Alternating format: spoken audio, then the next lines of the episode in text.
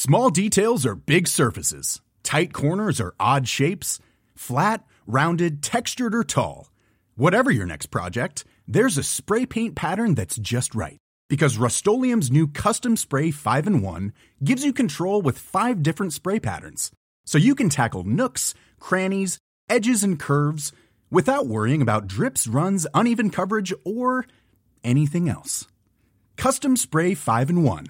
Only from Rust Hey, I'm Ryan Reynolds. At Mint Mobile, we like to do the opposite of what Big Wireless does. They charge you a lot, we charge you a little. So naturally, when they announced they'd be raising their prices due to inflation, we decided to deflate our prices due to not hating you. That's right. We're cutting the price of Mint Unlimited from $30 a month to just $15 a month. Give it a try at mintmobile.com slash switch. $45 upfront for three months plus taxes and fees. Promote for new customers for limited time. Unlimited more than 40 gigabytes per month. Slows. Full terms at mintmobile.com.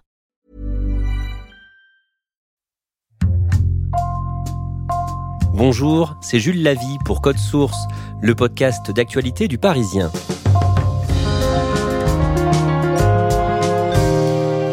Le 29 mai, Le Parisien a publié le portrait d'un ancien braqueur qui a découvert les livres dans la bibliothèque de sa prison. Joël Baptiste a 54 ans, dont 8 ans passés en détention. La lecture, explique-t-il, lui a permis de mieux se comprendre et d'exprimer ses sentiments. Aujourd'hui, avec son association, Joël Baptiste récolte des livres pour les transmettre à des jeunes de quartiers populaires. Ambre Rosala est allée à sa rencontre chez lui dans le Gard pour qu'il prenne le temps de nous raconter son histoire.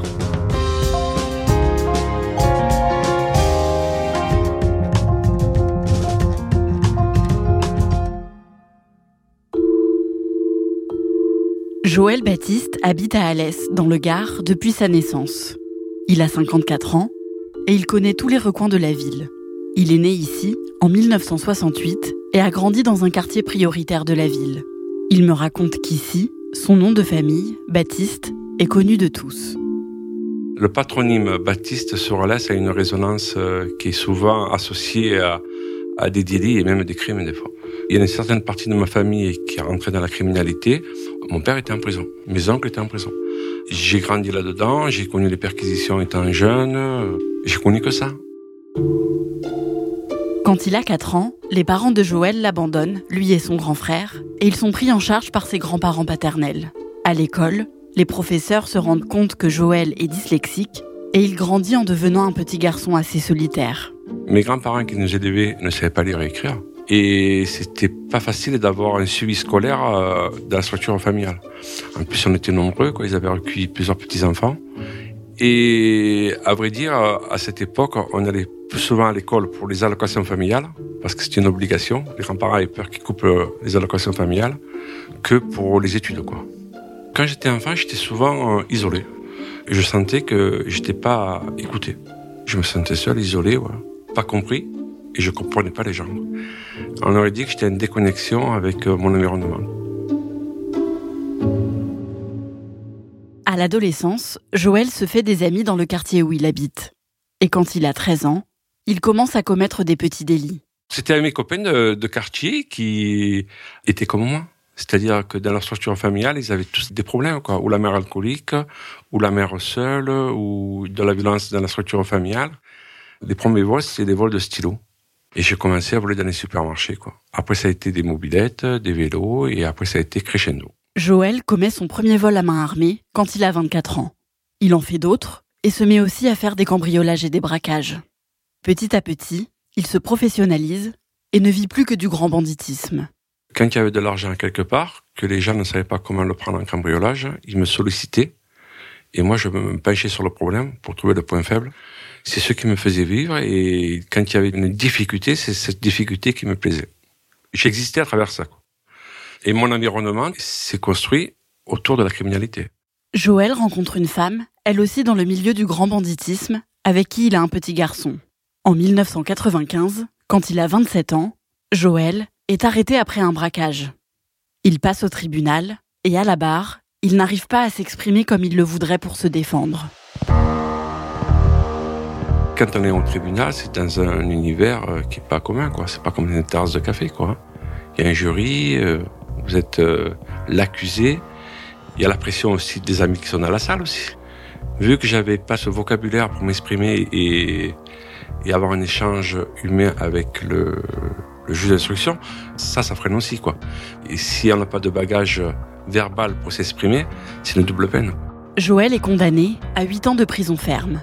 Il est incarcéré à la prison d'Alès, où il retrouve plusieurs connaissances de son quartier. Au début, il ne vit pas trop mal la détention, mais les conditions de vie affectent peu à peu son moral. On pourrait se retrouver à trois ou quatre avec des matelas par terre, avec des gens qu'on ne connaît pas, avec les toilettes au milieu. Alors les gens qu'on ne connaît pas, c'est des gens comme vous, quoi, qui ont des problèmes psychologiques. On est dans la délinquance. Et la promiscuité est vraiment... Ça m'a beaucoup affecté. Pour tenter de s'occuper un peu, Joël se dit qu'il pourrait commencer des études en prison et s'inscrit à un cours de remise à niveau. Le premier jour, il s'y rend plutôt confiant, malgré sa dyslexie.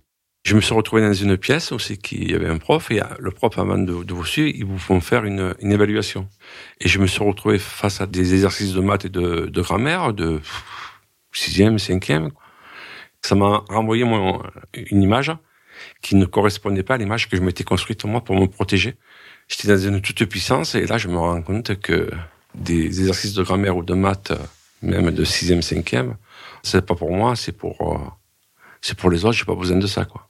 Joël est transféré dans la prison de Nîmes, toujours dans le Gard, pour une question de place. Là-bas, il cherche de nouvelles activités pour occuper ses journées. Il n'a jamais terminé un livre de sa vie, mais il décide de postuler pour travailler dans la bibliothèque du centre de détention et assister une bibliothécaire externe à la prison. Il faut savoir que quand on est à la maison d'arrêt, on est enfermé 22 heures sur 24 si on ne va pas en activité. Et le fait de travailler, ça permet d'être en dehors de sa cellule d'aller voir les copains, boire le café et tout ça. Et j'ai un copain que je connaissais, qui était bibliothécaire là-bas, qui me dit, je pars en transfert, prends ma place, et tu verras, tu auras la porte un peu plus ouverte. Donc j'ai postulé, j'ai pris sa place. Et la chance que j'ai eue, c'est de rencontre avec cette bibliothécaire de Nîmes, du Carré d'Art, qui, quand il y a un nouveau bibliothécaire, forme le bibliothécaire. Et je lui avais dit, moi, parce que je suis franco, j'avais dit, moi, écoutez, euh, les livres, je m'en fous. Hein. Moi, je suis là pour euh, promener. Euh. Il m'a dit, eh, vous embêtez pas, monsieur Baptiste, vous prenez un livre, euh, et si ça vous plaît pas, vous en prenez un autre. Si vous sentez une certaine réticence, laissez tomber, prenez un autre. Alors, vu la névrose que j'avais, quoi, essayé de prendre des livres, mais quand j'avais du mal à me, concentrer, mon esprit partait ailleurs. Et euh, alors, je sais pas, c'est par chance, quoi, je tombais sur des livres de psychologie, quoi, qui parlaient de l'abandon. Joël lit tout d'une traite et c'est la première fois qu'il termine un livre de sa vie. En lisant ce livre sur l'abandon, il repense à ce qu'il a vécu quand il était enfant et à ses parents, qui l'ont laissé à ses grands-parents sans lui donner de nouvelles, et il se sent beaucoup moins seul. Ça m'a rassuré parce que j'ai senti euh, les problématiques que j'avais étaient aussi écrites dans ce livre, quoi. Quelque part, ça m'a rassuré. Je sais ça existe, quoi. Ça m'a donné des réponses à des questions que je ne me posais pas et qui ont permis de mieux me connaître et mieux connaître les autres. Et là, ça a été pour moi un changement, quoi. Ça m'a ouvert une fenêtre, hein, une fenêtre sur moi-même.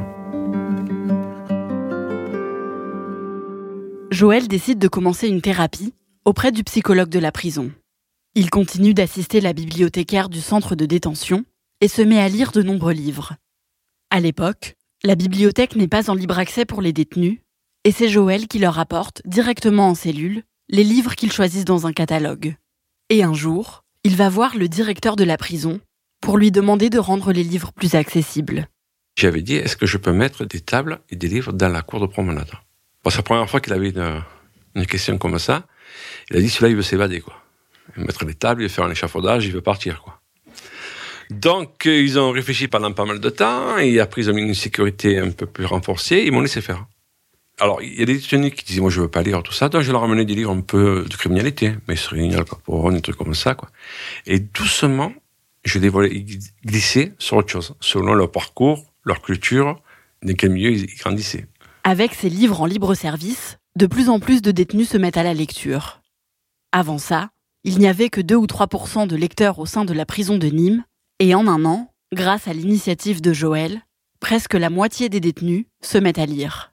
La lecture prend de plus en plus de place dans la vie de prisonnier de Joël, à tel point qu'il demande, un jour, à ce que la télévision soit retirée de sa cellule. Ça me permettait de me retrouver mieux avec moi-même, ce silence, et passer du temps à la lecture.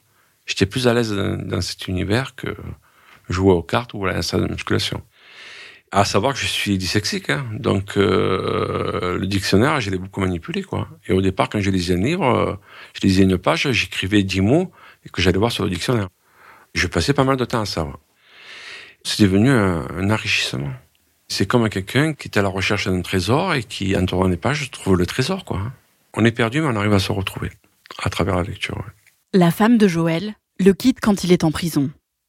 Il est plusieurs fois transféré au cours de sa détention par exemple à Marseille ou à Salon de Provence dans les Bouches-du-Rhône. Et à chaque fois, il demande à travailler dans la bibliothèque de la prison. J'essayais de faire vivre la bibliothèque. C'est-à-dire, je prenais des petits livres euh, compréhensibles pour tous. On se mettait en petit groupe, quoi. Il y en a un qui lisait euh, un chapitre. Mais comme chacun vient de cultures et d'univers différents, on n'entendait pas la même chose. Il y avait des échanges. Alors au départ, c'était un peu chaotique. Et à travers ça, je leur ai fait comprendre qu'on est différents, on peut tous les deux avoir raison sans que l'autre ait tort. Et ça a permis après euh, à structurer ce, groupe et à respecter la différence de l'autre surtout. En 2003, la peine de prison de Joël touche à sa fin. S'il trouve un contrat de travail, il peut obtenir une libération conditionnelle, ce qui lui permettrait de sortir de prison pour aller travailler la journée et rentrer le soir pour faciliter sa réinsertion. Souvent, quand on sort en conditionnel pour un travail, c'est souvent c'est un contrat de, de complaisance dans notre réseau, on connaît quelqu'un qui a une entreprise qui va nous faire un contrat de travail pour nous faire sortir. Et à cette époque, je me suis lancé le défi, j'ai dit non, je ne vais pas solliciter ça parce que je veux sortir de la délinquance. J'ai dit, je vais postuler. Et les copains m'ont dit, Joël, il y a des milliers de chômeurs à l'extérieur, toi en prison, tu vas trouver un travail. J'ai dit, oui, oui, oui. Donc je me suis renseigné et j'ai envoyé des CV dans toute la France. Et j'ai eu un contact sur Agen, dans une entreprise qui faisait du recyclage. Donc j'ai eu une permission pour avoir le premier entretien. La personne m'a embauché et j'étais en semi-liberté. C'est-à-dire j'étais transféré à la prison d'Agen. J'allais travailler la journée et le soir je dormais en prison. Joël est en liberté conditionnelle pendant un peu moins d'un an, puis il est définitivement libéré quand il a 36 ans. À sa sortie, il coupe complètement les ponts avec le milieu du grand banditisme et continue de travailler pour cette entreprise de recyclage à Agen. Puis il rentre chez lui, à Alès, et se met en auto-entrepreneur pour faire des brocantes. Pendant plusieurs années, il mûrit un projet qui lui tient à cœur, monter une association pour promouvoir la lecture dans les milieux défavorisés. Il ne connaît rien au milieu associatif, alors il se renseigne auprès de connaissances, et certaines personnes le découragent et lui disent que le projet est trop compliqué à monter. Mais en 2017, quand il a 49 ans, il se lance et crée l'association Voyage culturel pour donner l'envie de lire aux jeunes délinquants ou aux jeunes des quartiers prioritaires de sa ville. On récupère des livres, on les amène au local, on les trie par thématique et on va les redistribuer gratuitement de différentes façons. Alors des fois on fait des lâchers de livres, c'est-à-dire lâcher de livres c'est quand on fait des grands stands en bas des immeubles. Parce qu'une personne qui subit un traumatisme, je pense, s'isole et croit qu'il n'y a que lui qui...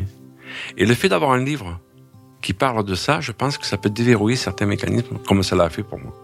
C'est important parce que on tisse des liens et on rencontre des gens qui nous parlent de leur vie des fois, de leurs problématiques, on les oriente. Je rends au livre ce qu'il m'a donné.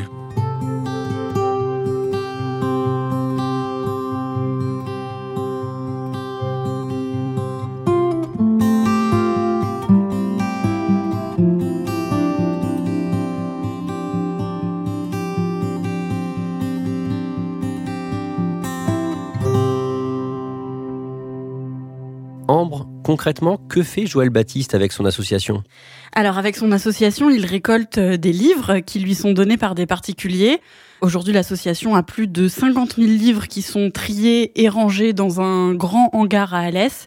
Et ensuite, euh, Joël intervient dans les écoles, les collèges, les lycées, mais aussi directement dans les quartiers pour euh, donner envie aux jeunes de se mettre à la lecture. Donc, il va soit dans les établissements, soit directement au pied des immeubles dans les quartiers d'Alès avec une table et des livres pour discuter avec les jeunes et les passants et pour leur donner des livres. On imagine que ça lui prend beaucoup de temps. De quoi il vit? Eh ben, il vit de ça justement. et d'ailleurs, il a une autre salariée avec lui pour l'aider et plusieurs bénévoles qui vont, pareil, l'aider à récolter les livres et faire des interventions. Dernière question, Ambre. Pendant cette interview, Joël Baptiste t'a aussi raconté avoir retrouvé le juge d'instruction qui avait suivi son affaire dans les années 90. Oui, en fait, euh, ils se sont recroisés par hasard dans Alès, peu de temps après euh, la création de son association. Ils ont repris contact, ils se sont donné des nouvelles et ils se sont revus plusieurs fois. Et ce juge d'instruction, donc, euh, qui avait suivi Joël, a été très touché par son histoire, par la trajectoire qu'il a prise après sa sortie de prison. Joël lui a proposé de devenir euh, le président d'honneur de son association, Voyage Culturel, et euh, le juge d'instruction a accepté sans hésiter. Merci Ambre Rosala et merci à Léna Mounier pour son aide. Cet épisode de Code Source a été produit par Clara Garnier-Amouroux, Raphaël Pueyo, Sarah Amni et Lola Sotti. Réalisation Pierre Chaffanjon. Code Source est le podcast d'actualité du Parisien. Un nouvel épisode chaque soir de la semaine. Pour n'en rater aucun, n'oubliez pas de vous abonner sur votre application audio préférée. Vous pouvez nous contacter sur Twitter, at Code Source, ou nous écrire directement code source at leparisien.fr.